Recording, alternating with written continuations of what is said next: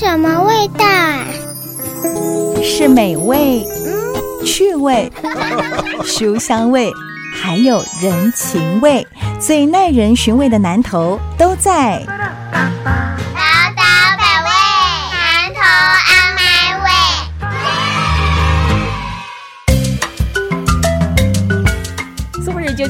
大千电台，包刀百味，南投 On My Way，。我是念慈，我是裴慧。我最近哦看到一个让我蛮惊艳的讯息。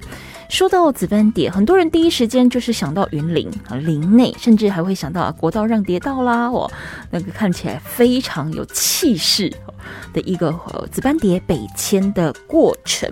那大概就是在三月左右，三月四月，可能稍微延伸一点到五月，但现在是七月的时间。不过你知道吗？在中台湾的南头，也有机会可以看到成群结队的紫斑蝶哦。不过说到蝴蝶，它其实是一个身性比较敏感，又对周围环境很挑剔的物种。那加上你要有足够的蜜源植物，才能吸引它们留在这边。那我刚提到有一个让我很惊艳的讯息，就是在南投竹山下平吊桥这个地方，有一个紫斑蝶的新秘境哦。哎，这很不容易，怎么办到的？今天节目现场，我跟裴慧访问到的就是这位号称全南投最会拈花惹草的男人啊！不，哎，这能讲吗？我们欢迎竹山镇的镇长陈东木，东木镇长你好，你好，念慈好，我们呃难得现场参选人啊，裴佩小姐好，是最会拈花惹草的男人是是。为什么会说镇长是拈花惹草的男人呢？哎，这个粉丝们哦，镇长的粉丝们千万不要太生气，也不要太激动哦，因为其实大家呢现在提到竹山，很多人对于他所谓的花园城镇的印象是相当相当的深刻，而这个花园城镇的概念，倒不是说我在整个竹山镇里面种满了花花草草就叫做花园城镇了。开机可以解我们的干单。怎么样鼓励大家全镇的镇民一起动起来？我们待会节目当中也会陆续跟大家做分享哦。不过首先我想要先请呢我们东木镇长简单的跟大家分享一下，刚才提到紫斑蝶的新秘境下平吊桥。为什么选在这边来营造一个紫斑蝶的友善环境？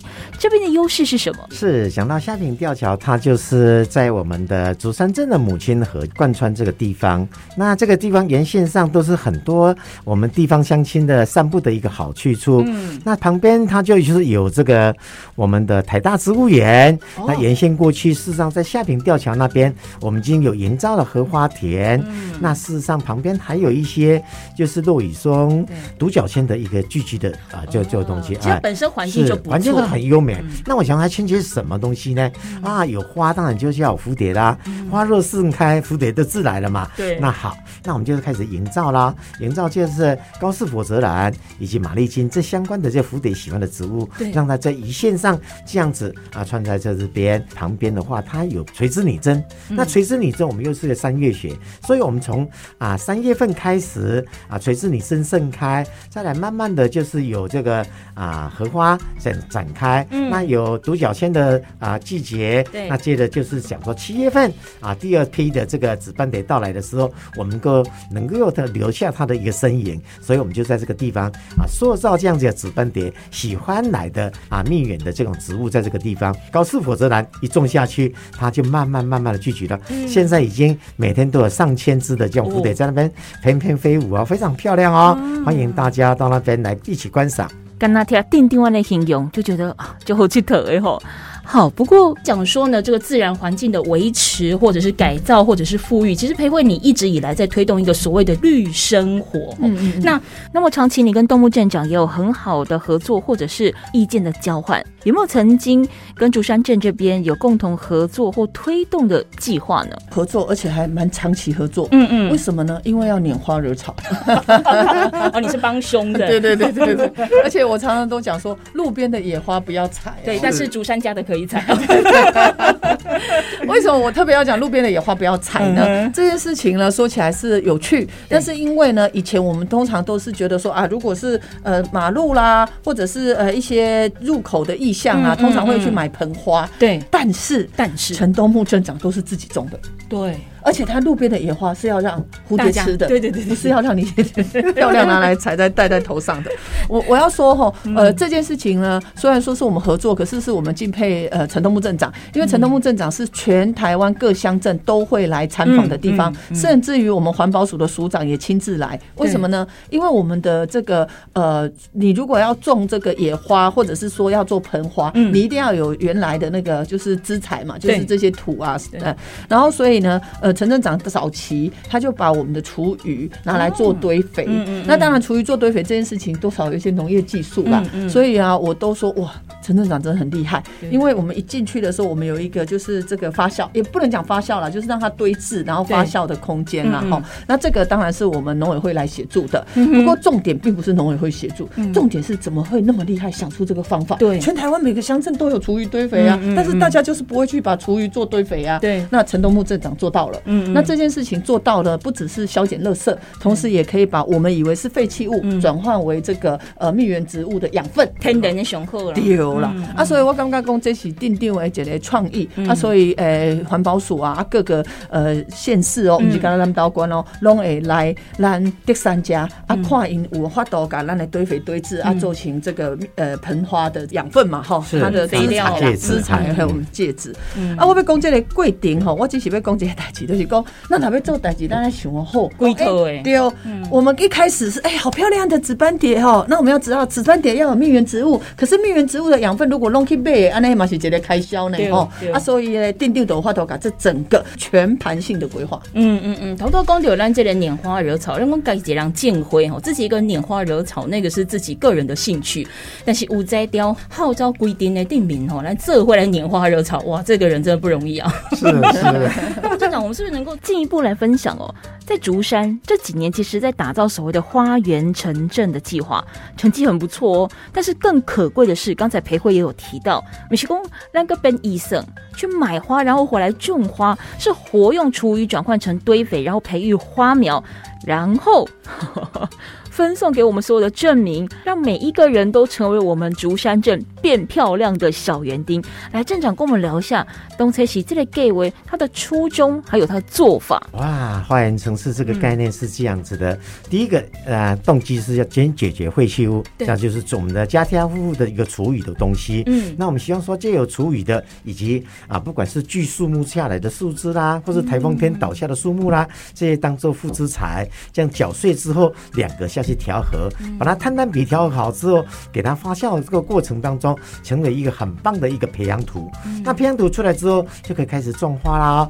那这样种花的这情况，最后第三个一个构想，其实我们最早就是一个啊，做一个对峙的培养土。第二个就是啊，做这样子的培养土之后做成肥料。第三个就开始种花。其实我们已经到到第四个阶段了，就是什么呢？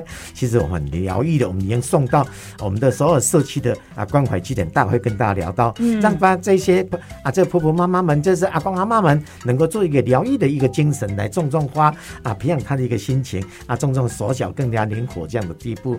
那讲到这个状况的部分的话，那事实上我们最重要就是说啊，这样的一个过程能够完全去化垃圾，就是所处理的垃圾。嗯嗯。因为垃圾源里面最重要会发生错源的就是厨余，只要厨余回收的彻底的话，事实上垃圾堆很好管理的，就不会产生那么多的错。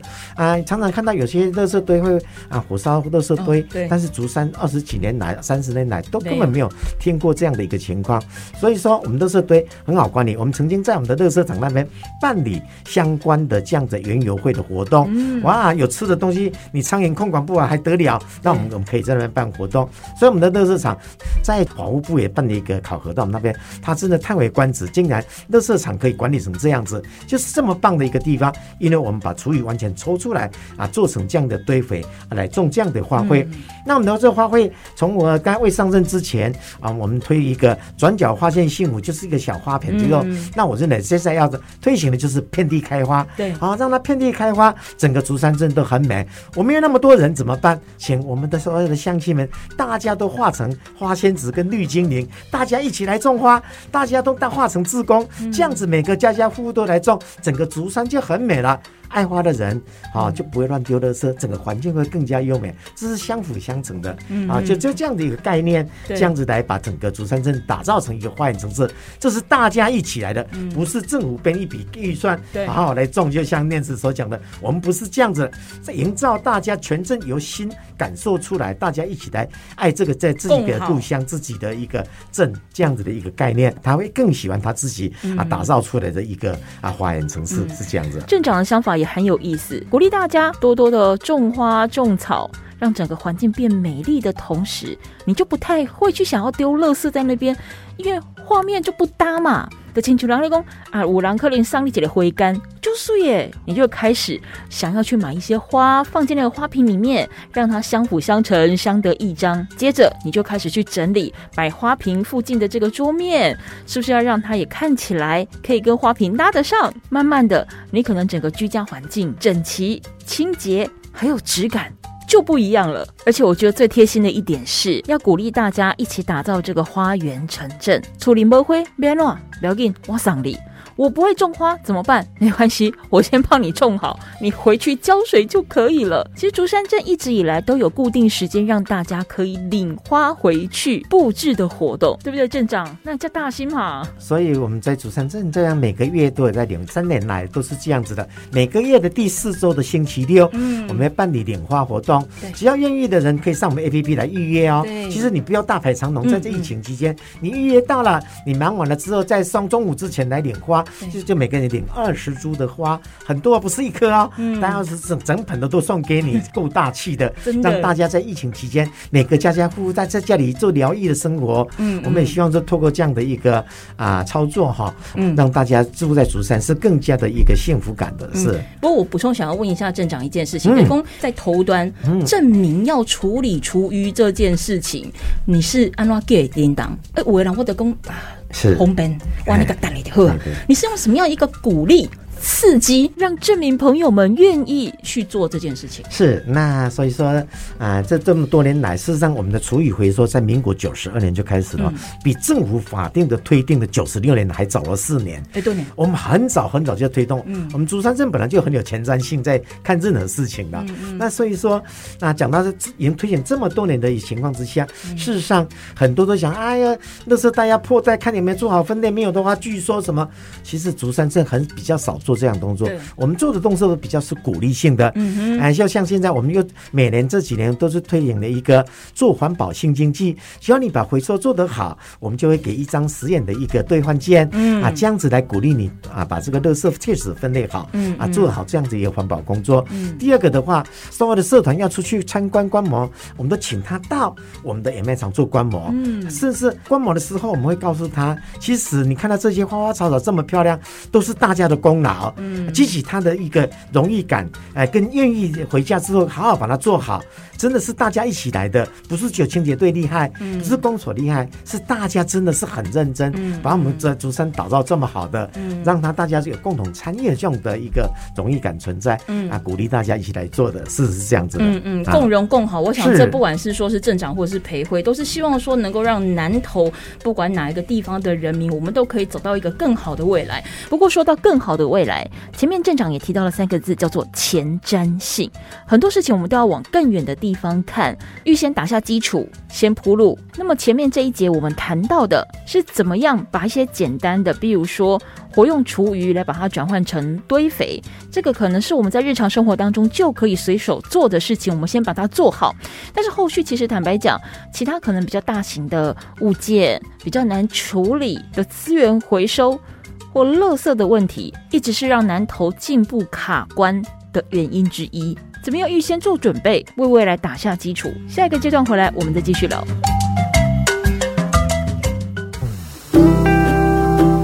嗯，这是什么味道？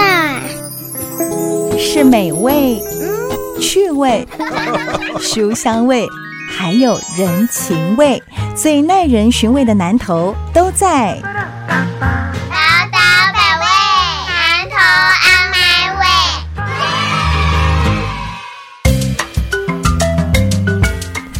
刀百味，南投 On My Way，我是念慈。我是裴慧。哦，我们今天的节目当中访问到的是南投啊，目前最会拈花惹草的这个男人啊，竹山镇长 陈东木啊。我们前面啊，请东木镇长跟我们分享到了竹山呢，为什么可以这么成功的打造一个花园城镇的概念？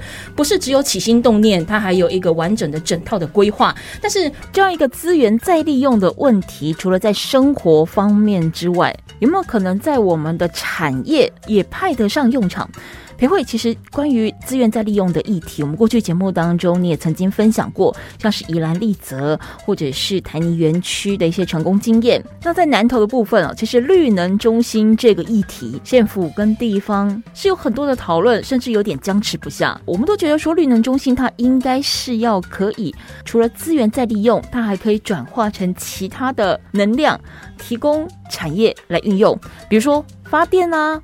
或者是热能啊等等。有意思的是，环保局长在前一阵子议会答询的过程当中，他讲了一句话，他说：“绿能中心目前只有垃圾分化的功能，后续的处理可能还是需要交付其他县市。”嗯，那这个绿能中心不就约等于是垃圾转运站吗？跟绿能好像没有什么关系耶。那裴慧，正确的绿能中心的概念应该是什么样子？而南投县又需要什么样的绿能中心？我觉得啊，他讲绿能中心讲了一半，你记不记得我们曾经在节目上讲说，蔡培慧一定要做高科技绿能转化中心？嗯哼，你既然叫绿能，我们就从这两个字来看，那显然一定要发挥效益嘛。是，坦白讲，简单讲就是发电，比如说水力是绿能，嗯，哦，风力发电是绿能，太阳能是绿能。对，那乐色要变绿能中心，它一定要产生效果啊。是，那这跟这个呃环保局长在议会讲的只有垃圾分化，那就不叫绿能中心啊，那就如同刚刚念慈讲的，那是垃圾转运站而已。好，那可不可以？我乐色转运站要做得更好，嗯，这个就有意思了。什么意思呢？这就是我一直主张的，就是我们的乐色的处理要两阶段，嗯要两阶段。一个就是因为我们的各个乡镇，他们都是自己收乐色，所以各个乡镇都有转运站。我们是不是应该先在转运站做二次回收全分类？这七个字要记起来哦。二次回收全分类，不是讲我家底个底下的分分类笨手，而是我们要有个机械，把厨余归厨余啊，搞不好我们一些筷子啊，或者是什么汤匙掉掉进去，铁器归铁器，玻璃归玻璃，塑胶归塑胶，再回收一次。那最后你没办法回收的，你要挤压成燃料棒。嗯，然后这就是第一阶段哦。那你有挤压成燃料棒之后，你就要去做绿能。换句话说，我常讲的“乐色变房金”就拿来发电的意思。对。那我先把前面的二次回收全分类讲清楚。嗯。事实上，美国有标准，他们叫 RDF，RDF 其实就是乐色处理的状态。那台湾一般的生乐色就看到的乐色就是第一级。嗯。那如果我们要能够做到它燃料，大概要到第五级，RDF 有五级，可是更完整的是欧洲的规格，它叫 SRF，SRF 就是它已经前面二次回收全分类好，它做来做出来是比较固态的，就是挤压成一类似燃料棒，就我们常常常俗语讲燃料棒，那个就可以拿来发电。那它的发电并不是说它去创造电力，而是它去制造成燃料。所以我讲的第二阶段，第二阶段它就有三个可能性，第一个，第一个。我们有没有可能去找大的水泥公司？我们跟他合作嘛，因为他必须在那个水泥转化的时候，他要需要燃料嘛。第二个，我们有没有可能去找锅炉？所谓的锅炉，绝对不是烂刀的插柴锅炉了哈，是能够高温的锅炉。高温的锅炉就要钢铁厂，因为如果你没有四五百度以上的话，我们也会担心带药星啊。可是你有七八百度，甚至上千度，你就可以把热气拿来发电了，然后就做转化。然后第三个，好，我也不要去水泥厂，我也没有大型的这个制造这个就是这个钢铁的锅炉或锅炉，嗯，那我可不可以自己转化一个发电机？发电厂这个也可以呀。换句话说，你有三个可能性，大概只有第三个是你县政府要自己做。但是你县政府要自己做的时候，这又回应到之前南投县政府在讲他要 BOT 这件事情，其实是很诡异啦。第一，你设在哪里，你就要有三个条件哦。第一，是不是人潮聚集的地方？然后第二，你当地的这个居民啊，能不能接受？这要是一个充分的讨论嘛。第三，这无论如何一定还有空气污染、水污染的压力，所以是不是要做环评？你前面。都没有讲，你就要去做 POT，这也是很奇怪。另外一个，我自己有去看欧洲的做法，当然我是看影片，因为我自己并不是说真的有去看到欧洲的垃圾处理，反而倒是南投县政府有出国去看过。它有一个关键，就是我看那个德国的他们的厨余也不会这样子阿里阿扎，就是滴来滴去，他们是完全是有点是半机械化，就是透过机械手背把它架到车上，然后送进去，然后整个回收，然后分类。换句话说，如果我们真的要走到 BOT 也好，BOO 也好，或者是各式各样的，我们是不是应该考虑开放性的国际标？就国内国际我都可以，你都可以来标吗？最好的我就我就委托你来做，而不是像现在台湾就好像。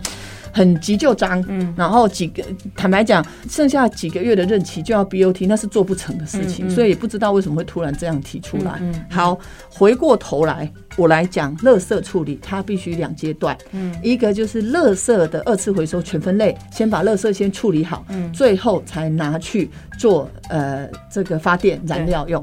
那这件事情呢，也可以是一体成型。我们都委托给同一个单位来做，嗯，可是这就会形成一个压力，因为南投县政府幅员辽阔，然后南投县的各个乐色是各乡镇在收的，嗯所以也可以是两阶段，比如说我先跟各个乡镇草屯也好、竹山也好、南投也好，他先有一个设二次回收全分类的厂，然后挤压成燃料棒，再找到一个地方来做这个发电的工作，或者是争议很多，大家意见议论纷纷也没有关系，我们就先拿给台泥啦，或者是拿给这个。钢铁厂来做。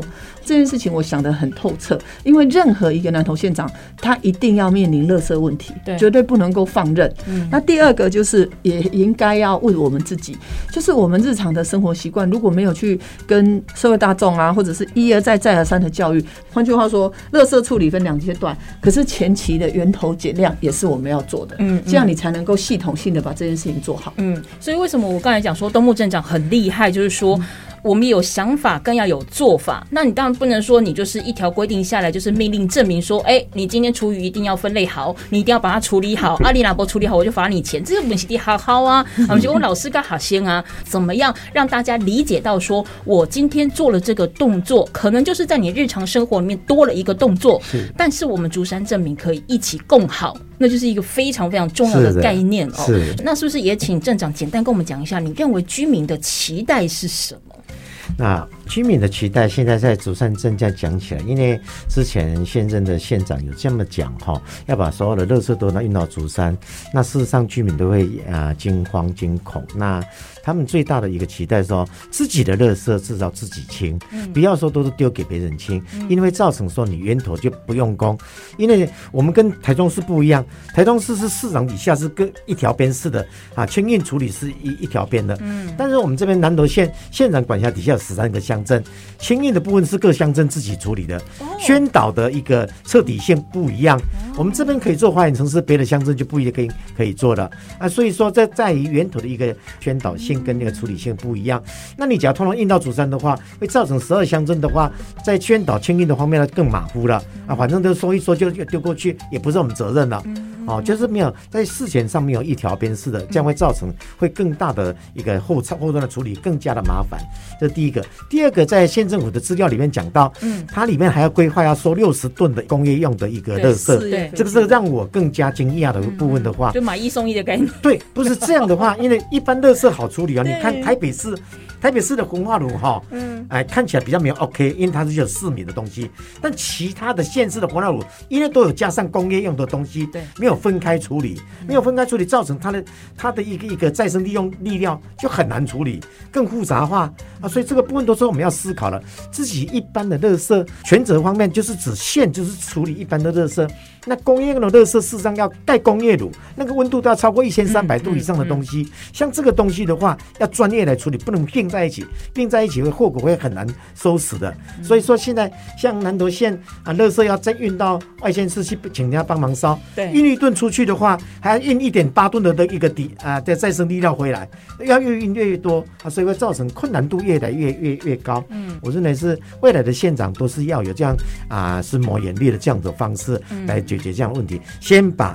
家庭垃圾先处理好，不要把工业通通拉纳进来，那会造成更复杂化，大家也会更加惊慌。那我们前提还是说，第一阶段啊，就各乡镇的事自行处理。那完了做成单是要棒了，看你要怎么选址，或者是在哪边啊做这样，请一些锅炉的啦，或者是钢铁厂的啦，啊，或者是水泥厂的这种窑来帮忙啊，就区化这燃料棒，我们这比较能够接受这样的一个方案。是，我想东木站长这样的一个说明就可以更容易理解。你说要找一个地方去盖一个处理厂，其实这就是技术面，不会太困难。当然，它有一些前置作业，但最重要是态度的问题。就是说，十三个乡镇那么多的人口，而大家对于环境、对于垃圾源头的那个态度跟处理标准不一致。我们讲一句玩笑话，就说认真的就输了。你哪卡刷眼哎，我青菜不不呀。好，那当今天不管是在竹山或某一个乡镇，我盖了这样一个厂区，哎，台面上看起来是解决问题啦，我垃圾有地方可以去了嘛，我可以处理了嘛，转播笨手，我论个蛋蛋这会干嘛分类？不用分啊，是你处理又不是我处理，大家都不分类的结果就是我很累。对，举例一个的，像竹山的人口大概五万两千多，对，南投市的人口大概八九万，但是他们的厨余回收量竟然目前跟我们竹山一样多，嗯，怎么可能？那表示说，他这样将有超过一倍的大概五六吨的厨余都还丢到垃圾堆里边，没有被拿出来。哦，这个是在长期以来，你要好好的做宣导。我打这比如，对南投市民没有什么的偏见，只是说。我们的啊，在执行上的话，一年两年这样下去的话，大家应该要同心协力，重视南投的这样的垃圾问题。大家齐心协力，把源头赶快先做好，我们后端才会很好处理这样子的问题了啊！我要强调是这样子，就标准化跟规格化了。是，对。那我们在谈到说呢，这个资源除了转化成能源之外，哈，如果说在不转化的情形之下，把适合留存的保留下来。哎，或许也可以发展成一个生活艺术哦。那我们像竹山，它其实就是一个主产业的重镇，所以站长其实过去也花了很多的巧思，办各式的活动，例如说像是竹艺灯会，对不对？还曾经创下最长展期六十几天一个记录。那么借由各式的这个活动来推动地方产业振兴。这个部分是不是也请镇长跟大家分享一下？是竹山，顾名思义就是竹子的故乡。那这竹材的一个利用就是很重要啦。那在在早期的话，其实，在日据时代时，它就有一个手工艺传奇研究所在设在竹山，就现在这个，就像现在草屯的一个手工研究所一样。那造就了很多的话，就是艺术创作者，就是包括编织业啦，就像呢前几天才啊，先是的这个。黄竹山黄老师啊，国国宝级大师，就是都是竹山人。这样子，不管在编织啦、雕刻啦，创造了很多的这样子的艺术人才。嗯，那我想说，既有竹山既然是竹子的故乡，但艺术文化底蕴又是很强。那很多包括啊，日本呢购买的这样竹剑，也都是来自竹山。这样的艺术的一个创造，或是工具用的一个创造，竹屋的建筑。那当然，下脚料部分的话，可以做成转换成绿能，这个区块也就乐色了嘛，就也可以转换成绿能啊。啊，竹产业的一个再振兴，我认为说设在竹山是一个非常棒的一个思考方向，也让竹山重拾这样子的一个，好像是蔡总统有讲的说以竹代木、以竹代塑的这样的概念，竹产业振兴设在竹山是一个可期待的。是好，我们今天呢，宝岛百味南投 On My Way 的节目当中啊，裴慧跟我访问到的是竹山镇长陈东木哦。那从一开始我们聊到了如何去营造一个紫斑蝶喜欢的友善环境，到现在。这一节我们谈的就关于资源再利用的问题，我们这些呢，包含厨余或者是一些废弃的这个资材资源哦，如何怎样去转换成我们可以利用的好东西，可以发展出能源，甚至是生活艺术品。那我们待下一节回来呢，我们要进一步聊到人的问题。大家都知道说南投。的平均年纪是真的比较长一点哦，属于比较高龄化的一个社会。那么，在这个人口老化严重的南头，在地老化的议题是很值得被关注的。而如何优化老化，又更是重点。待下一个阶段回来，我们继续聊。嗯，这是什么味道啊？是美味。趣味、书香味，还有人情味，最耐人寻味的南头都在。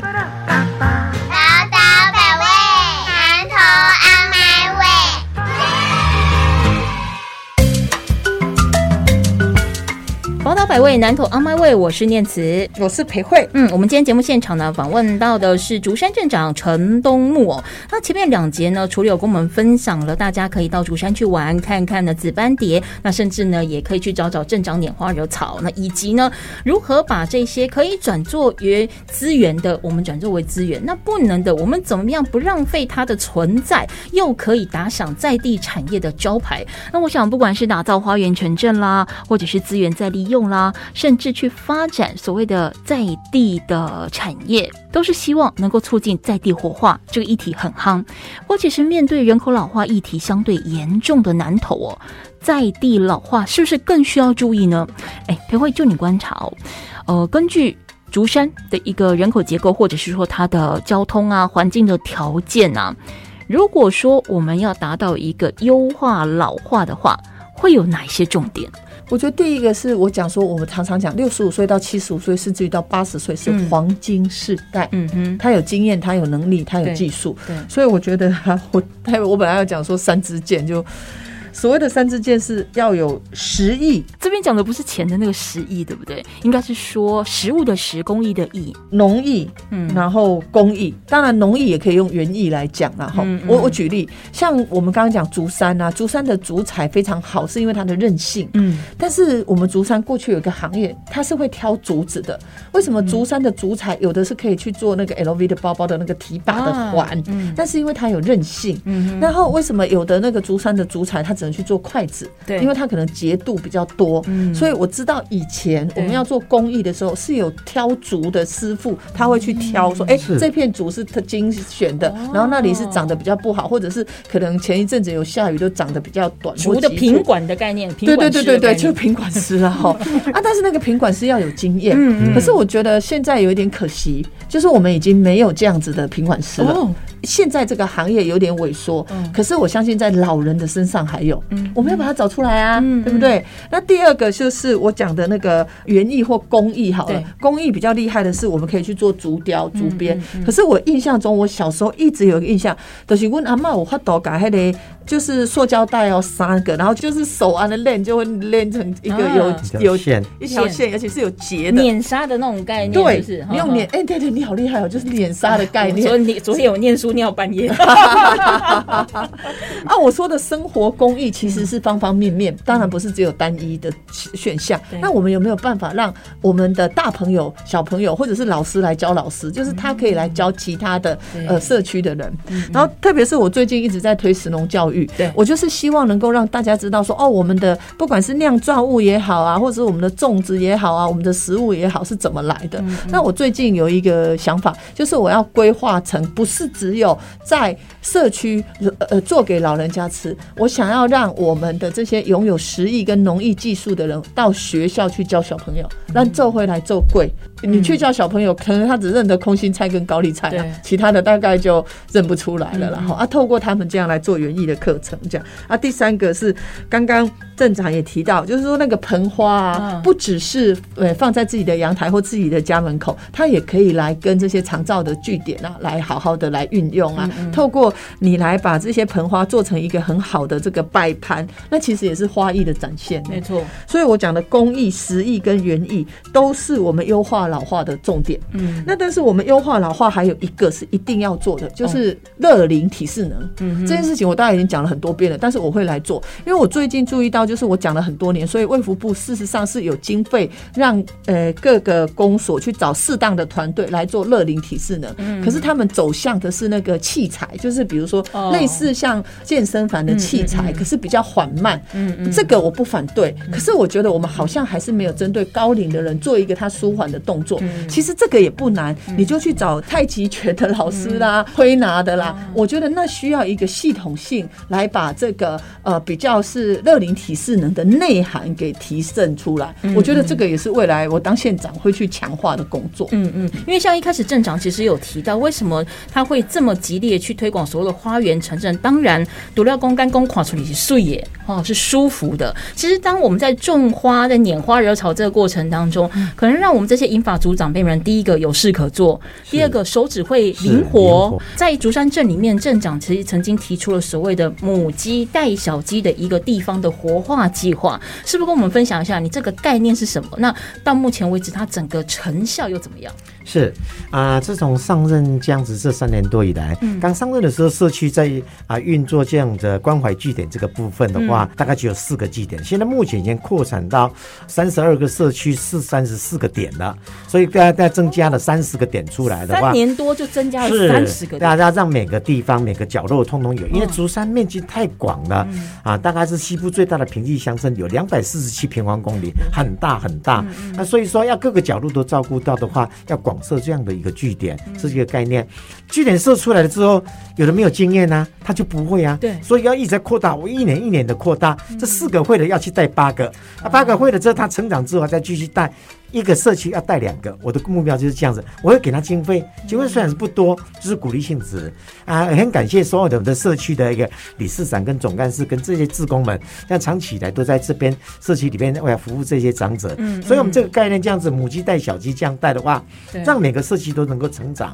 竹山事实上去年也荣获了，你看在福州社区最棒的啊银子。在现在目前的考核最高的一个奖项，有个银子的一个卓越银子奖哦，这全国比赛的啊，还一个啊卓越童子奖啊，都是要参加这样的比赛。所以现在目前整个竹山的社区的话，发展的非常蓬勃，大家的朝气活力都非常在。那这些长辈们也都很想很想到这社区去聚会，但是我有一个期待，就是啊中央长官能够共同的来体验到名额太少。他们都很想去，但是就是限定名额，就是说能够申请十五个、二十个这样的一个名额。对，但是多的人怎么办啊？就会造成一些怨言。我说怨言是什么？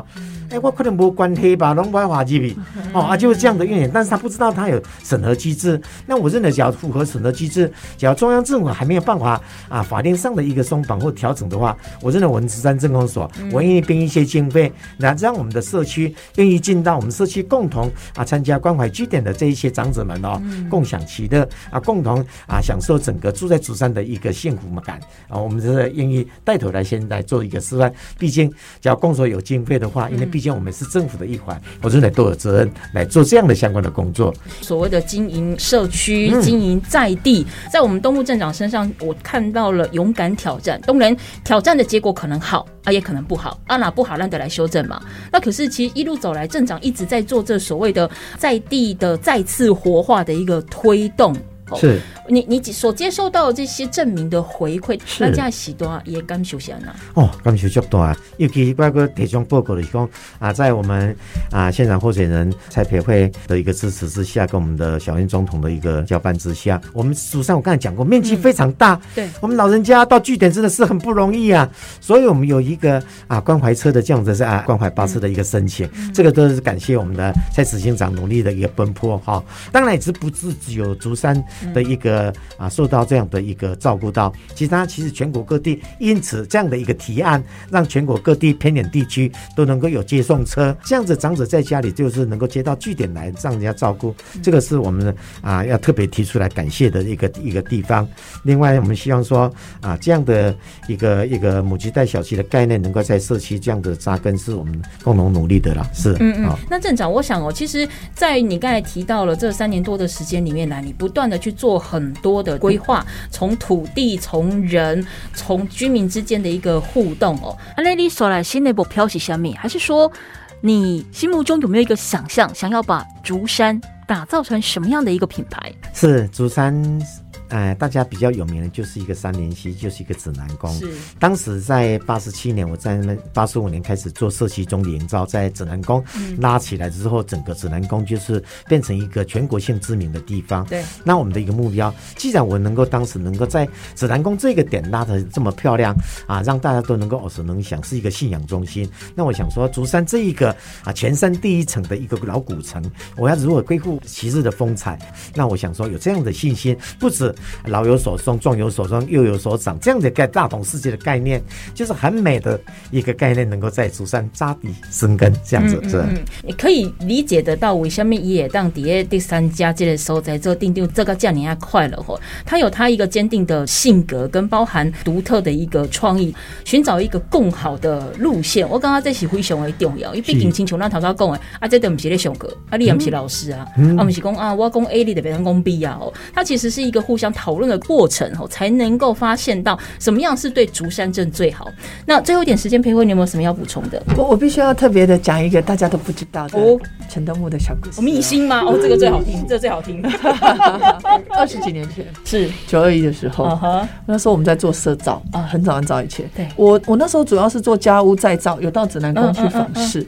啊。当时我也不认识陈东木镇长，可是那时候我们就隐隐约约觉得，哎，指南宫不一样哦，他会运用当时这种土地公照顾大家的精神，然后鼓励大家在创业的过程能够给予一点支持。虽然那个支持不多，六百块，可是很多人会在这个支持之下勇往直前，然后去扩展他的是一个信念。对，然后你知道这个社造计划的推动手是谁吗？就是我们拈花惹草的男人吗？就是陈东木镇长，他是当地在推动的哎，所以很多人都呃觉得说，哎，指南宫很兴盛。但是我要告诉大家，二十几年前就是陈东木推动的。嗯，这真的很棒。有些时候我们在讲说补助啦、预算啦、奖助啦，它是不是？当然我们希望说钱越多越好，但我其实黑的洗假 K 婚的啦。哦，它就是一个心意，它就是一个鼓励大家的力量。是，嗯嗯嗯。好，那么今天也非常开心哦。节目当中呢，跟裴慧一起访问到的是我们竹山镇长陈东木。好，当然一开始开玩笑说他是个拈花惹草的男人，然后但也幸好他这么爱花花草草，叫你爱碎，才能够把竹山打造成为一个呢远近驰名的花园城镇。也欢迎大家一起到竹山去玩。谢谢镇长，谢谢裴慧，谢谢，谢谢各位听众。